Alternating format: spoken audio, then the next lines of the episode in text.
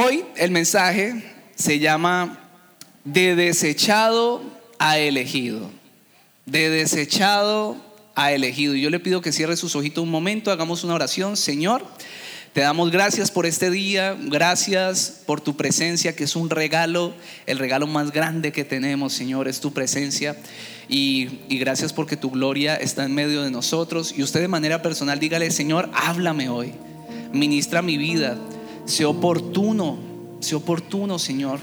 Que tu palabra sea oportuna hoy. Usa a ese hombre que está ya parado. Dile, úsalo, usa su garganta, Señor. Por tu misericordia con nosotros, háblanos, ministranos, dirígenos. Dile, sáname. Empieza un proceso de sanidad hoy, dile eso. Dile, sana mi mente, sana mis emociones y continúa haciendo tu obra preciosa en mí. Te ponemos este mensaje delante de ti. Amén y amén. De desechado a elegido. Es probable que todos hayan escuchado al menos una vez acerca de el rey David. Algo así sea somero por encima, superficial, de quién era el rey David. Tal vez dicen, ah, sí, ese es un hombre que aparece en la Biblia. Tal vez han escuchado otros que es un hombre que fue un hombre conforme al corazón de Dios. Otros tal, vez uno les dice rey David y lo relacionan con un hombre próspero, un hombre victorioso, un hombre que gozaba del respaldo de Dios, el hombre que le mochó la cabeza a Goliat, a ese gigante. No sé qué imagen tenga del rey David, pero estoy convencido de que al menos una vez en la Semana Santa usted vio algo en esa televisión, en todas las películas viejísimas acerca de la Biblia, algo tuvo que haber visto del rey David, ¿verdad? Y la imagen que tenemos de él generalmente es la imagen de, de un hombre bendecido, un hombre que gozaba del respaldo de Dios. Pero lo particular es que si nosotros no somos personas que estamos estudiando la palabra o no conocemos más a fondo la vida de estos personajes o de estos héroes de la fe, tal vez caigamos en el error y en la trampa de creer que este hombre siempre fue un hombre victorioso, que siempre fue un rey, que nació siendo rey, que nació con estrella, que era el elegido de Dios y entonces nació y siempre le fue bien, nunca tuvo un inconveniente y es una gran mentira y eso no fue así. No es así. El rey David no siempre vivió esa vida de victorias en batalla, no siempre vivió esa vida de prosperidad, no siempre vivió en esa unción y en esa gloria que vemos y que todos creemos cuando vemos su vida en un primer plano. La Biblia enseña que cuando David tenía 15 años de edad, reinaba sobre Israel un hombre llamado Saúl, el rey Saúl. Y este hombre había sido elegido por Dios también. La Biblia dice que lo ungió, lo ungió como rey. Y ese hombre se levantó como rey. La Biblia dice que era un hombre alto. O sea, me lo imagínese así, tal, pinta, tenía porte de rey y lo eligió, empezaron a caminar y obviamente no sé si alguien ha sido bendecido por Dios aquí alguna vez, uno empieza a sentirse como que, oh, soy el elegido de Dios, soy un rey. Así se sintió Saúl, pero la Biblia muestra que en esa época el profeta que tenía autoridad, una autoridad fuerte, era Samuel. Y resulta que Samuel empezó a notar que este hombre Saúl se fue envaneciendo, su corazón se fue envaneciendo por la gloria de Dios y empezó a creérsela y se rebeló en contra de Dios. A Samuel obviamente le dolió esto, pero Dios habló a Samuel y le dijo, este hombre se dejó envanecer el corazón, entonces ya no va a ser más el rey de Israel. Ve a la casa de un hombre llamado Jesé, que también se llama Isaí, y él tiene ocho hijos. Y dentro de esos ocho hijos está el próximo rey de Israel. De ahí lo voy a sacar. Pero yo quiero leerle cómo la Biblia sigue narrando eh, este acontecimiento. Primera de Samuel, capítulo 16, versículo del 4 al 13 dice, y Samuel obedeció a Dios. El profeta fue y obedeció. Cuando llegó a Belén, los líderes del pueblo se preocuparon mucho y le dijeron, ¿a qué has venido? ¿Hay algún problema? Samuel les contestó, todo está bien, no pasa nada. Solo vine a presentarle a Dios esta ofrenda. Prepárense y vengan conmigo al culto. Samuel mismo preparó a Jesé, que era Isaí, y a sus hijos para que pudieran acompañarlo en el culto. Cuando llegaron, Samuel vio a Eliab y pensó, escuche esto, esto este era el primer hijo que vio de, de Isaí, de Jesé. Y dijo el profeta, estoy seguro de que Dios ha elegido a este joven. Pero Dios le dijo, Samuel, no te fijes en su apariencia ni en su gran estatura. Este no es mi elegido. Yo no me fijo, escuché esto tan precioso, en las apariencias, yo me fijo en el corazón. Jesé llamó entonces a Abinadab y se lo presentó a Samuel, pero Samuel le dijo, tampoco a este lo ha elegido, Dios. Jesé le presentó a, a Samuel siete hijos suyos, pero Samuel le dijo que ninguno de ellos era el elegido de Dios. Finalmente le preguntó a Jesé, ¿ya no tienes más hijos?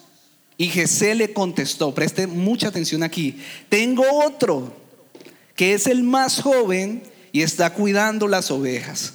Samuel le dijo, manda llamarlo, pues no podemos continuar hasta que él venga. Jesé hizo llamar a David, que era un joven de piel morena, ojos brillantes, se parecía a mí, ¿no? ¿Saben qué pensaron eso? Dijeron, el pastor, el pastor, resucitó, reencarnó. Mentira, eso no es de Dios. Y dice, no, es que escuche, están hablando de mí. Después dice, y muy bien parecido. Gracias, gracias. Eso dice ahí, y muy bien parecido. Entonces, Dios le dijo a Samuel, levántate y, echa y échale aceite en la cabeza porque él es mi elegido. Samuel tomó aceite y lo derramó sobre David en presencia de sus hermanos. Después de eso regresó a Ramá. En cuanto a David, desde ese día el Espíritu de Dios lo llenó de poder. Muchas cosas hermosas en ese pasaje, pero yo quiero decirle algo que no sé si usted notó. Pero David era un desechado. David era un descartado. David era un rechazado.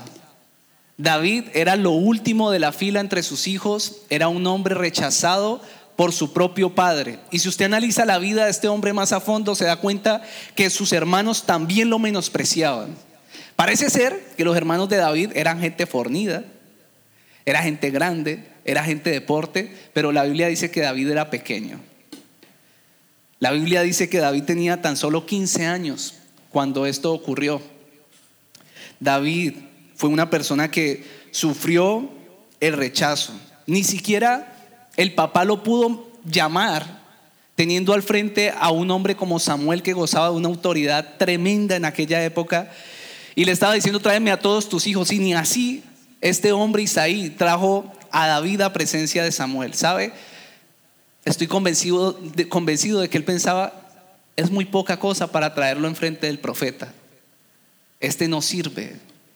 Lo rechazaba. David vivió el rechazo de su padre en todo su esplendor. Su papá no creía en él.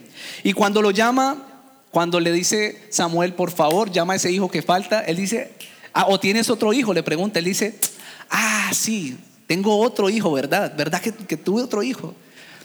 Pero ahí mismo le empieza lo empieza a menospreciar y dice, pero este es muy joven. ¿Sabe que la Biblia habla de eso? Hay un pasaje que dice que no nos dejemos menospreciar por ser jóvenes. Y eso me parece tremendamente curioso haciendo un paréntesis, porque a veces yo digo, bueno, sí, ¿cómo estás? Eh, soy Sebastián. Y es que, ah, bueno, como que, ¿y el pastor dónde está? No, no, yo, yo soy el que lidero la iglesia. Así. Es que usted, usted tan joven. Yo sí, yo tan joven. La gente siempre de alguna manera va a querer menospreciarte, va a querer rechazarte. La gente a veces va a querer echarnos por menos, va a menospreciar nuestras capacidades, nos va a ver por lo que nos vemos por encima, pero no ven lo que Dios ve, que es el corazón, ¿verdad? Tenía 15 años, él dijo es muy joven, pero lo segundo que dijo es, este, este muchacho es el más joven y no solo eso, sino que es el que cuida las ovejas, es pastor es pastor. Samuel, ¿para qué vamos a llamar a ese muchacho? No, no me haga perder el tiempo, mi hijo. Pero le dijo, tráelo, porque Dios lo que me muestra es que entre estos, que se ven muy fornidos, no está el elegido. Y entonces traen a David, tal vez oliendo a popó de oveja, seguramente oliendo horrible, ahí medio peinándose, echándose agüita tan del río. Y dice, sí, Señor, cuénteme. No, mi hijo, es que Dios lo mandó a llamar, usted es el próximo rey de Israel. ¿Cómo? usted es el próximo rey de Israel y tengo que ungirlo. ¡Wow! Pero sabe que Eso no, se, eso no se diferencia mucho de lo que Dios ha hecho con nosotros. David fue un hombre que fue supremamente rechazado. Las personas tal vez leyendo, una, haciendo una lectura superficial de la palabra, no lo ven, pero cuando usted empieza a estudiar su vida se da cuenta que fue un hombre que creció tal vez o que tenía tal vez unos traumas emocionales, un, dolor en su corazón. Imagínese usted tener su familia, ir a visitarla, ir a hacerle el bien, como cuando él fue al campamento donde estaba Goliat, no sé si recuerdan ese acontecimiento, y llega allí y todos los hermanos empiezan a decirle, ¿usted qué vino a hacer aquí? Usted no sirve, papá. Usted qué, no, es que ustedes cómo, y él empieza a decir, ¿cómo permiten que ese hombre le hable así al pueblo de Israel, al pueblo de Jehová nuestro Dios? Ese tipo nos está insultando y ustedes están aquí callados. Ay, ya vino este muchacho que yo no sé qué. Empezaron a menospreciarlo y a burlarse de él.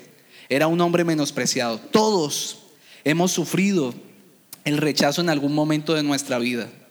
Cuando hacíamos algún deporte, no sé si a usted le ocurrió esto, pero en, mi país, en mi ciudad, íbamos a jugar fútbol. Nunca fui con, nunca tuve mucha destreza jugando fútbol, la verdad. Pero pues por estar con los amigos, yo quería estar ahí.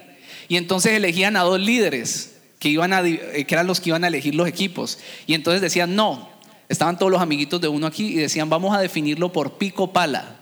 ¿Sí les pasó eso? No tuvieron niñez. Entonces uno decía, pico pala, pico pala, pico pala, tan. El que ganaba y el que pisaba al otro ganaba. Entonces se empezaba eligiendo la gente.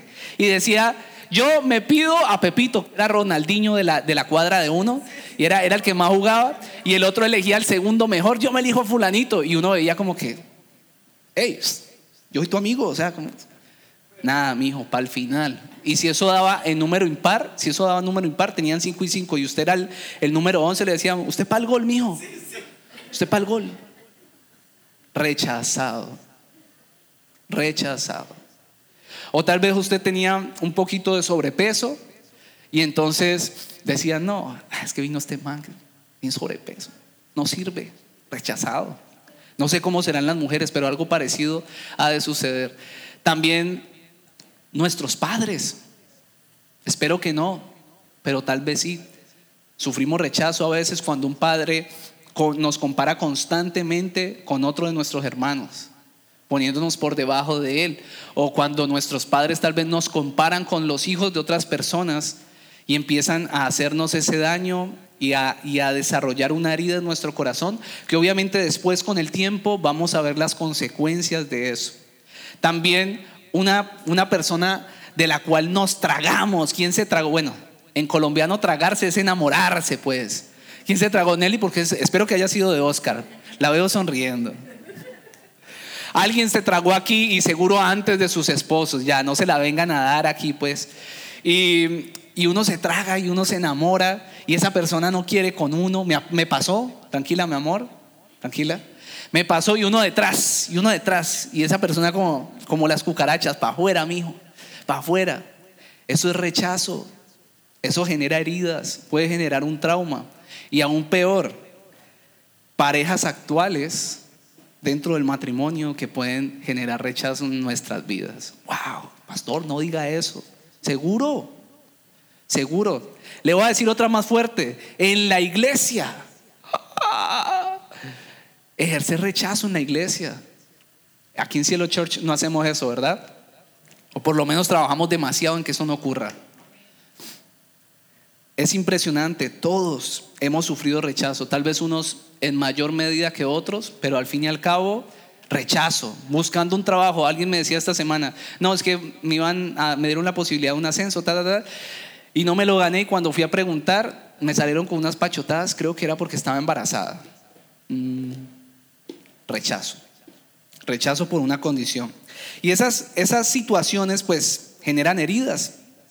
Eh, situaciones como esas, o el pecado, o las experiencias dolorosas y traumáticas del pasado, nos generan ataduras emocionales y heridas. David fue un hombre que necesitó sanidad. David fue un hombre que tuvo que entrar en un proceso con Dios.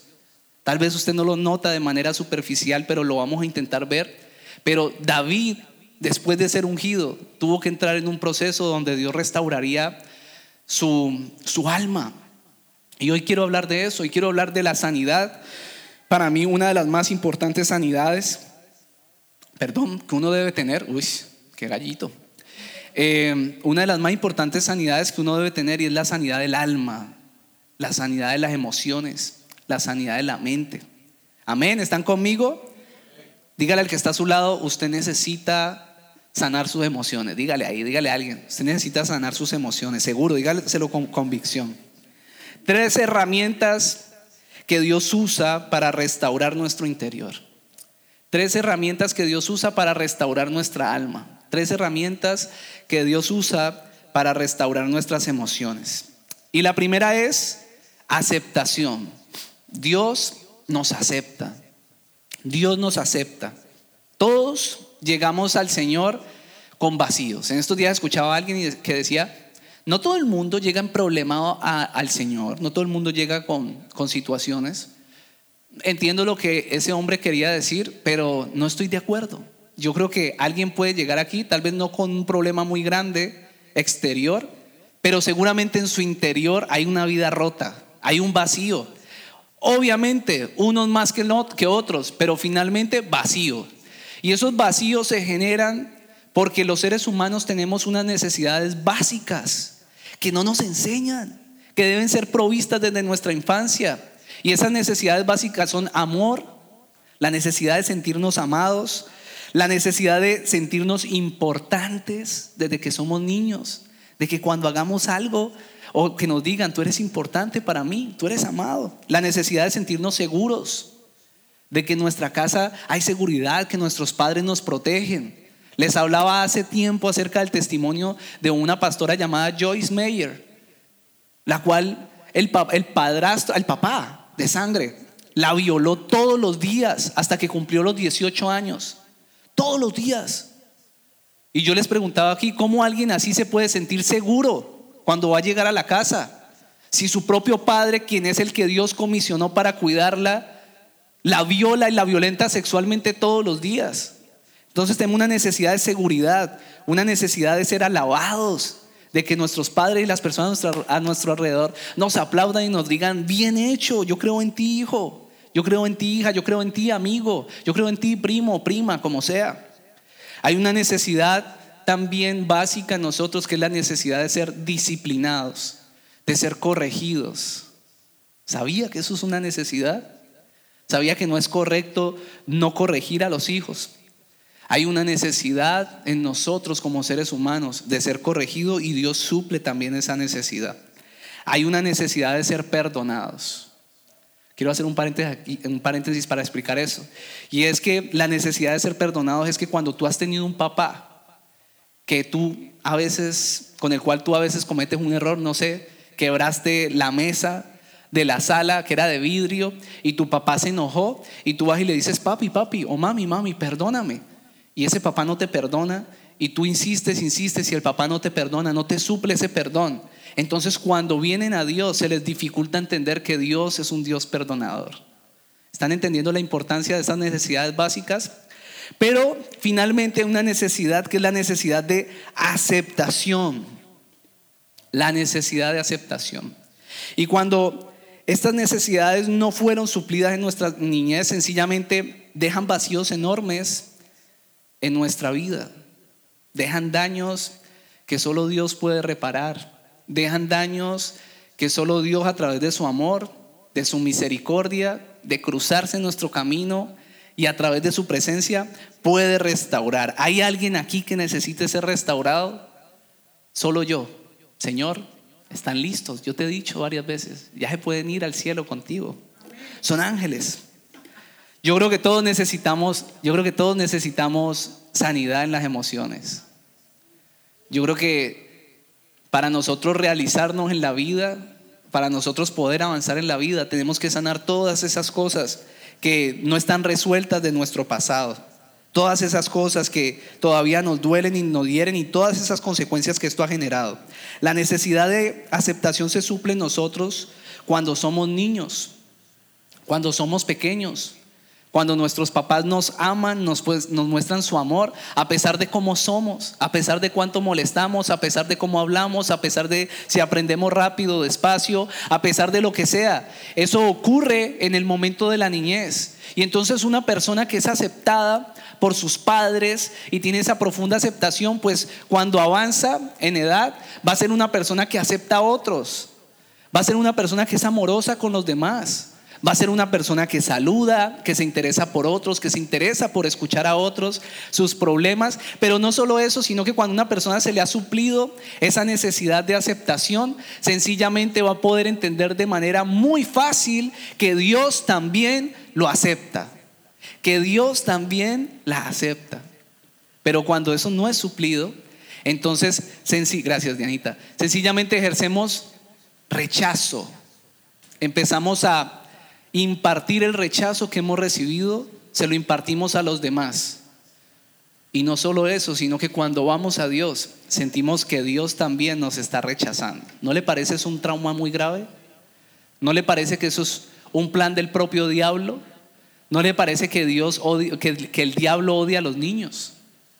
¿No le parece que el diablo está interesado en que estas cosas no sean suplidas en nuestra niñez, en sus hijos, en los que tienen hijos?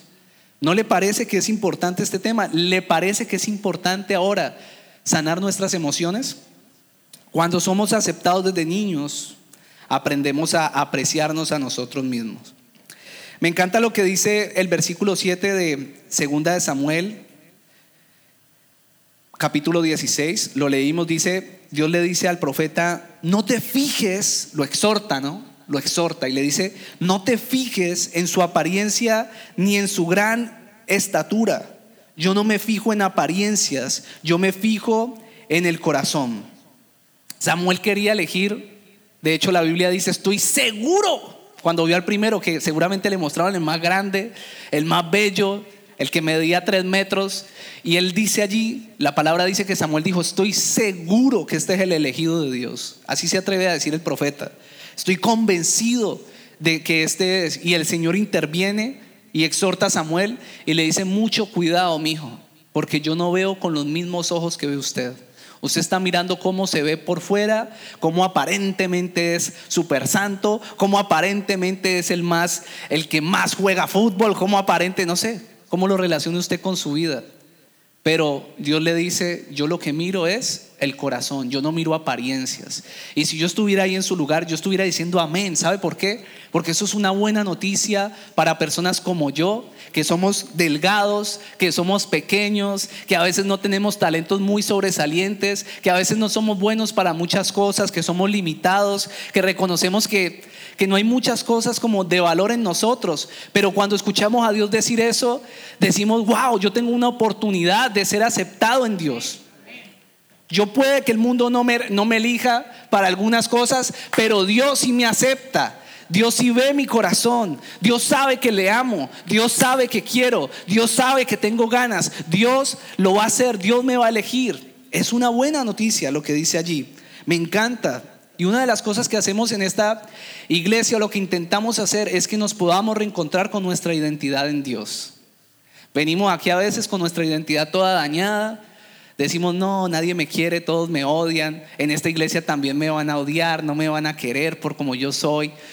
Por lo menos en mi caso, que era una persona súper chocante, una personalidad que, ¿cómo sería de maluco yo que ni yo mismo me caía bien? Y no estoy recochando. Llegó un momento de mi vida donde yo dije, yo tengo que cambiar. Me hablaba como con tres personas del salón en el colegio en grado 11 yo no sé por qué, o sea, me volví una persona súper pedante, súper, me creía la última Coca-Cola del desierto y me trajo problemas eso. Pero cuando me reencontré con mi identidad en Dios, yo dije, eh, no es para tanto, Dios confía en mí y tal, pero todo lo bueno que hay en mí viene de Dios. Dios me aceptó y eso cambió y transformó mi vida. Y a veces las personas se sienten indignas en estos días estaba preguntándole a algunos de la iglesia como que, ¿te gustaría servir? ¿Te gustaría servir en la iglesia? Nos gustaría poder tenerte aquí, que, nos, que puedas colaborar en el reino de Dios, que puedas servir, es de bendición para ti. Pero noto que algunas personas se sienten indignas, no se sienten aceptadas por Dios, no se les ha revelado esa aceptación de Dios. dicen como que es que no estoy listo, es que no, es que no estoy capacitado, no estoy capacitada. Es que todavía hay pecado en mí, es que todavía hay cosas que debo eh, solucionar. ¿Dónde dice en la Biblia que usted tiene que ser perfecto? ¿Dónde dice eso en la Biblia? En la Biblia no dice que usted tiene que ser perfecto. Dios dice que Él mira qué? El corazón. Nosotros necesitamos con urgencia entender que somos aceptados por Dios. Tú necesitas entender con urgencia que el primer paso para una sanidad emocional es entender que aunque la gente te ha rechazado, que aunque aún en la iglesia te pudiéramos rechazar, que aún tu esposa, tu pareja, tu esposo, las personas en un trabajo te pueden rechazar, Dios te acepta y te ama como eres, te recibe, te abraza, te perdona, te restaura, lo intenta una y otra vez contigo, te tiene paciencia. Te voy a decir algo, Dios te tiene muchísima, muchísima más paciencia que tus pastores. Muchísima. A veces yo quiero coger, ¿qué es lo que estás diciendo? Dios no, Dios es paciencia, amor, te acepto, te acepto aún insistiendo en eso que te hace daño, te acepto y quiero hacer una obra contigo. ¿Quién no ha sentido ese amor insistente de Dios en su vida? Yo lo he sentido. Primera de Corintios 1 del 27 al 28 dice, en cambio, Dios eligió lo que el mundo considera ridículo para avergonzar a los que se creen sabios. ¿Hay elegidos de Dios aquí? Tres, tres. Y escogió cosas que no tienen poder para avergonzar a los poderosos. Dios escogió lo despreciado por el mundo, lo que se considera como nada, y lo usó para convertir en nada lo que el mundo considera importante. ¿Sabe? Si usted siente indigno, si usted siente que no ha logrado nada en su vida, si usted siente que es una persona que no tiene muchos talentos, si usted siente como se siente como una persona ahí menospreciada, tengo una buena noticia para decirle, y es que esa es la posición precisa para que Dios se manifieste en su vida. Esa es la posición precisa cuando usted dice, pero es que me siento como débil. Esa es la posición precisa o el estado preciso como para que Dios venga y se glorifique en su vida. Dios no está buscando corazones que creen que todo lo saben, corazones que creen que son los non plus ultra de todas las situaciones. No, no, no, no, no. Dios está buscando corazones donde Él se pueda glorificar. No personas que tienen todos los talentos del mundo, sino donde Dios quepa corazones donde Dios quepa y Él pueda mostrar su gloria, Él pueda mostrar cómo empieza a brotar luz a través de ti porque tienes al Señor en tu corazón. Amén. La segunda herramienta que Dios usa para sanar, esa fue la primera herramienta que Dios usó con, con David, lo aceptó, a pesar de que era rechazado. La segunda es que nos procesa. La segunda herramienta para la, la sanidad emocional es que Dios empieza a procesarnos. Hebreos 12, versículo 7 al 8 y versículo 11 dice, si ahora ustedes están sufriendo, es decir, procesos, es porque Dios los ama y los corrige como si fueran sus hijos. Porque no hay un padre que no corrija a su hijo. Si Dios no los corrige como lo hace con todos sus hijos, entonces ustedes no son en verdad sus hijos. Desde luego que ningún castigo nos gusta en el momento de recibirlo, pues nos duele, pero si aprendemos la lección que Dios nos quiere dar, viviremos en paz y haremos el bien. Cuando escuchamos acerca del rey David, como les decía al principio, nos imaginamos un hombre que siempre caía parado, un hombre que cayó en, en paracaídas un hombre que siempre vivió en prosperidad. Nos imaginamos a ese hombre respaldado por Dios siempre, un hombre que no botaba una lágrima, un hombre que nunca perdió una batalla, un hombre que no tuvo dificultades. No sé, lo relacionamos con todo eso.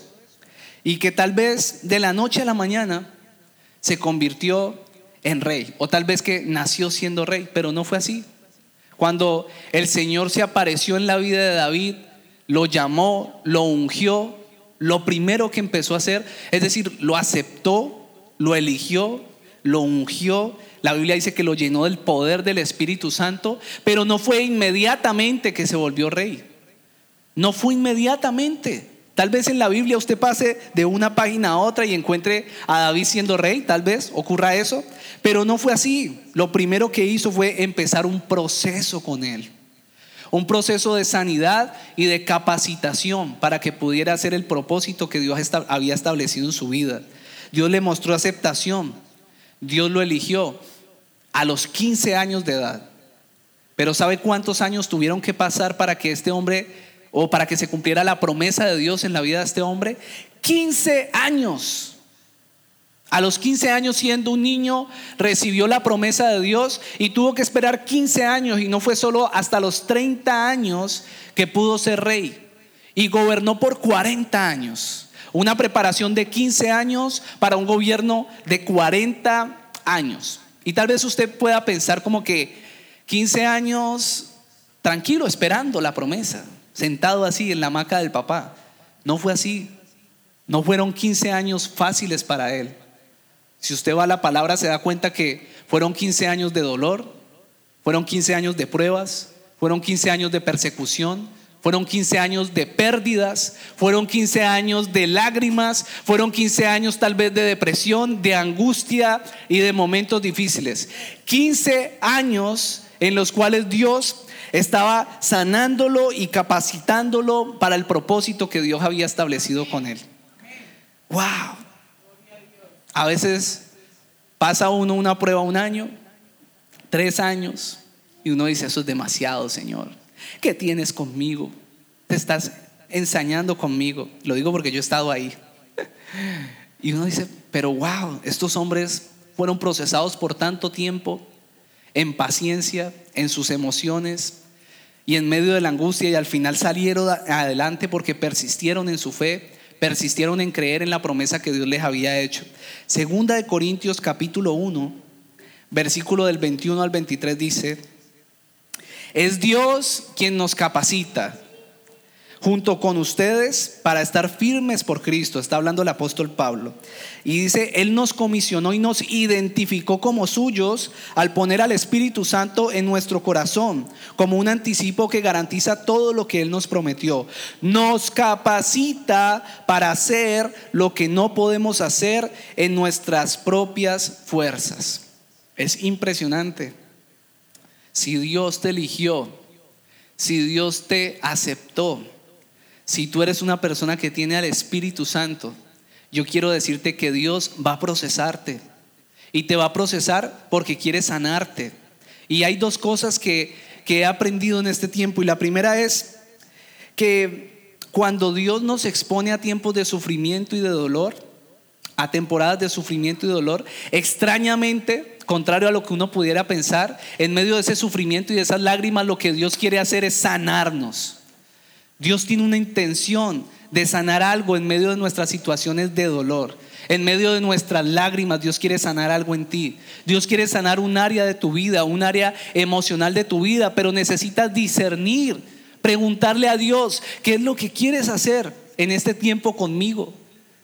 Dios a veces nos mete en momentos de dolor, de sufrimiento, permite cosas en nuestra familia para que tu familia sea restaurada, para que tu relación de pareja sea vivificada por Dios, para que tu relación con tus hijos sea diferente, sea vivificada, cambie, sea transformada por el amor y la gloria de Dios en tu vida.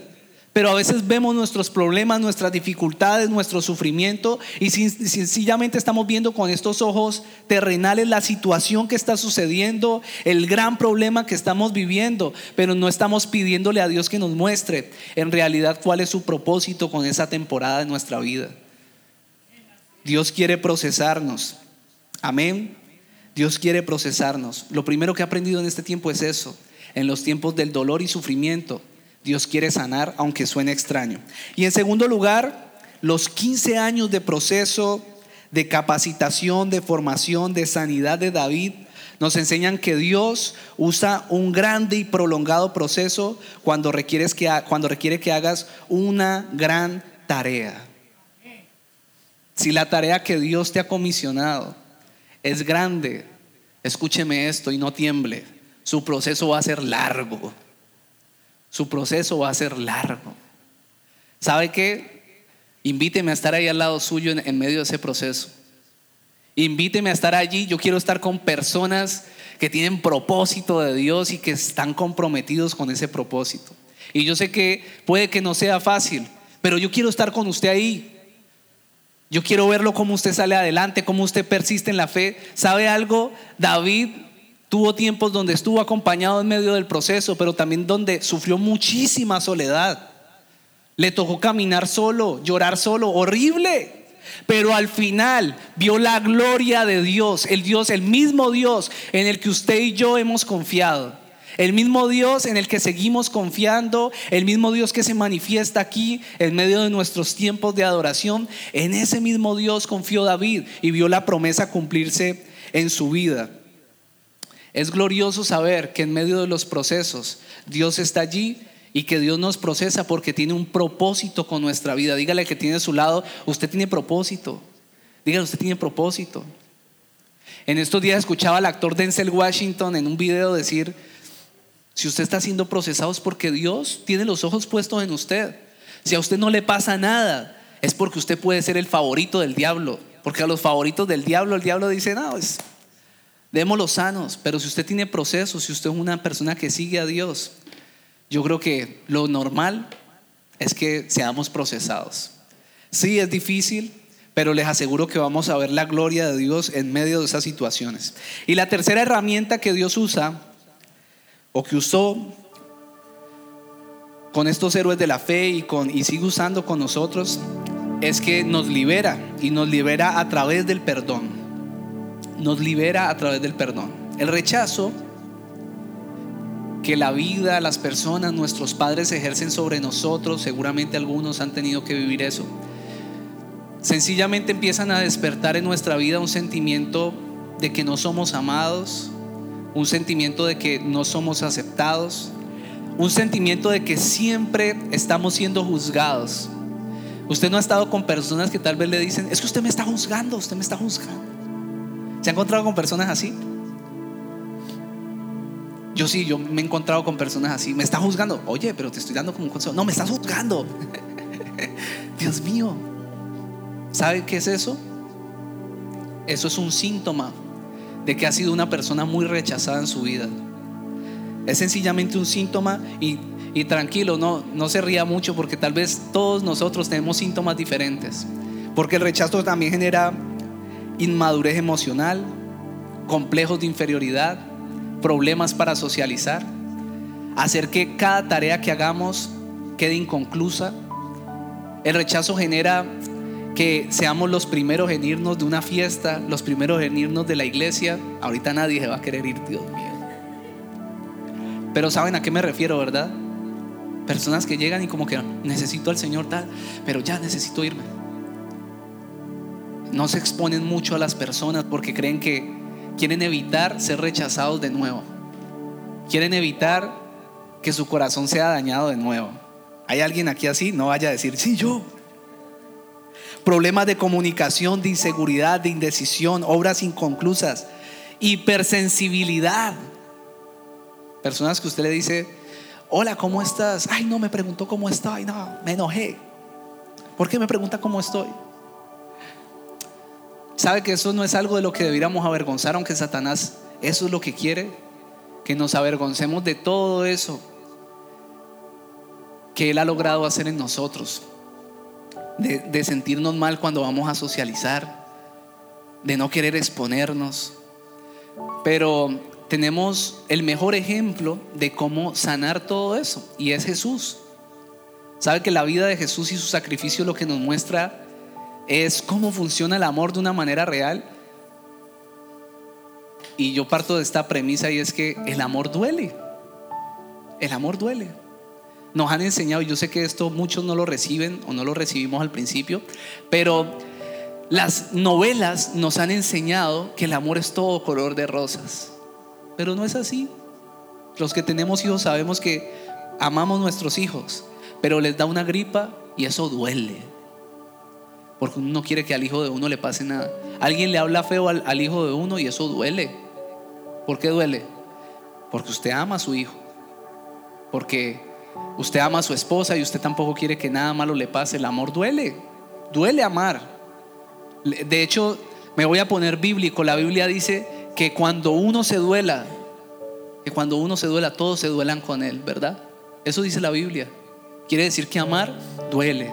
Cuando a alguien le pasa algo aquí en medio de la iglesia, tal vez cae, peca. nuestra reacción puede ser señalar a esa persona, sino cómo lo ayudo, me duele que esté así. No quiero que se aleje de Dios porque sé que caminar con Dios es lo que Él necesita. Nos debemos doler con eso y eso fue lo que enseñó Jesús. El amor duele, pero siempre vale la pena exponernos nuevamente. Exponernos nuevamente para bendecir a alguien exponer nuestro corazón nuevamente para abrazarle, para mostrarle la aceptación de Dios, para ser un instrumento de aceptación. Sí, nos van a herir, nos van a herir, pero Dios también te da herramientas para que salgas de ahí, para que no termines como antes, tal vez aislado, tal vez escondido. No, es que me van a tratar mal, me van a, me van a rechazar. Nosotros como pastores, el rechazo que uno recibe es tenaz. Le das tiempo a las personas. Les das de tu amor. Inviertes. O los líderes generalizo. Y yo he visto en este caminar con Dios en estos 13 años personas que al final, después de ayudarles con la presencia de Dios y todo esto, obviamente no voy a gloriarme de nada, pero después ni siquiera te saludan después no te saludan, sencillamente vuelven al mundo, no te saludan y eso duele porque uno se ha encariñado con esas personas y has aprendido a amarlas y eso te duele. Pero entonces, ¿qué hacemos? Hay dos opciones. O entonces somos como los perritos que cuando están heridos, ¿quién ha tenido perrito aquí? Van y se encuevan por allá y empiezan a lamerse las heridas, ¿han visto? Y empiezan a lamerse las heridas. Tenemos esa opción. Ir, lamerme las heridas en medio de la soledad, y quedarme allí otra vez aislado, herido, con todos mis complejos, con todos mis traumas. O lo que puedo hacer es mirar a la cruz de Cristo, mirar cómo Él fue allí, incluso por aquellas personas que le dijeron que no lo iban a abandonar y lo abandonaron. Yo no sé si a usted hay personas que le han dicho, voy a estar contigo siempre, te voy a acompañar y al final, chao, me voy, ahí te dejo. Pero aún por eso Jesús fue a la cruz entonces cuando miramos el ejemplo de Jesús, podemos decir, yo voy a salir allá también. Voy a salir a mostrar tu amor. Pero ¿cuál es la herramienta que necesitamos para eso? Pues tengo algunos pasos aquí. Lo primero es aprendiendo a perdonar a los que nos han rechazado. El perdón es una de las palabras más poderosas que Jesús soltó en su paso por la tierra, pero también una de las más menos de las menos apreciadas voy a hacer una redundancia. Pero el perdón tiene un poder sobrenatural en nuestra vida. Y tiene el poder de liberar a otros y de liberarnos a nosotros. De vivir una vida en la presencia de Dios. De tener una sanidad y paz mental. Si usted es una persona que insiste en ofenderse por todo, que insiste en estar bravo a toda hora, que insiste en dejarse herir en todo momento y usted no perdona, va a mantener ahí va a mantener amargado y amargada, va a mantener sin exponerse a las personas y Dios lo quiere usar a usted. Ni un amén. Dios lo quiere usar a usted y adivine con quién, con gente. Con gente que seguramente está dañada y adivine que las personas que están heridas hieren. Las personas que están rotas nos rompen, nos quieren hacer daño. Entonces usted tiene que tomar el perdón y decir, Señor, yo decido perdonarla, porque ella está rota así como yo llegué. Y ella hace daño porque ha levantado un muro a su alrededor que no le permite recibir tu amor. Pero yo voy a insistir, le voy a enseñar, la voy a disipular, lo voy a abrazar. Cuando no quiera socializar, voy a buscarle, voy a preguntarle cuáles son las cosas que le gustan hacer. Le voy a mostrar mi aceptación. Y esa sanidad que empezamos a recibir a través del perdón, empezamos a impartirla a otros. ¿Sabe? Algo que he aprendido en esta temporada es que mis lágrimas, llevaba como 12 o 13 años desde que conocí al Señor sin llorar de dolor. Y volví a llorar de dolor. Pero inmediatamente el Señor me mostró, estas lágrimas son porque vas a sanar gente de tu boca va, a haber sanidad. Estas son lágrimas de sanidad. tus lágrimas van a sanar a otros, tus tiempos de dolor van a sanar a otros, van a sanar las emociones de los demás. Perdonar a los que nos han rechazado, pero perdonarnos a nosotros mismos por permitirnos vivir de esa manera. Perdónese, no se dé tan duro, no se dé tan duro, perdónese, diga, estoy exigiendo mucho también. Perdónese, todos hemos caído ahí, no se sienta avergonzado. También tenemos que diariamente decidirnos a cambiar los hábitos y esos patrones que hemos empezado a identificar que vinieron a raíz del rechazo. Le explico eso.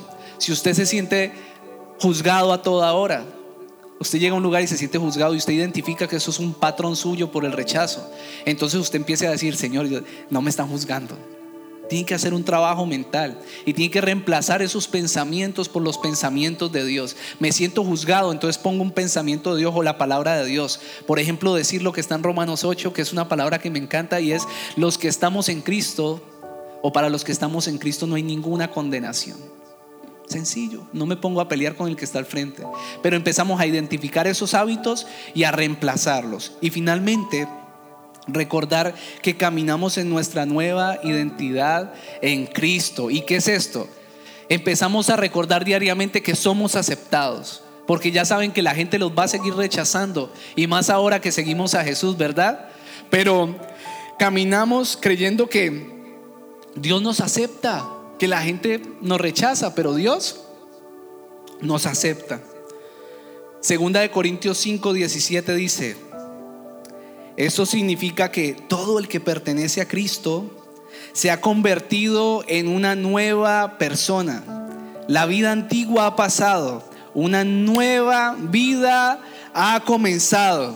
Isaías 60 del 1 al 3 dice, levántate y resplandece que tu luz ha llegado la gloria del Señor brilla sobre ti. Mira las tinieblas cubren la tierra y una densa oscuridad se cierne sobre los pueblos, pero la aurora del Señor brillará sobre ti. Sobre ti se manifestará su gloria. Las naciones serán guiadas por tu luz y los reyes por tu, amanecer esplendoroso. ¿Sabe? Yo profetizo eso sobre su vida. Yo confieso que si usted viene de un tiempo de oscuridad, de rechazo, de problemas emocionales, donde usted siente que está en un mundo de tinieblas ahí que no sabía ni lo que ni lo que estaba sintiendo y por qué. Y si hoy Dios le reveló, yo confieso que usted es libre de eso. Que hoy empieza el tiempo de tu sanidad, que hoy empieza el tiempo del cambio en tu mente, en tu manera de hablar, en tu manera de expresarte, en tu manera de comportarte, en tu manera de percibir a los demás, en tu manera de socializar.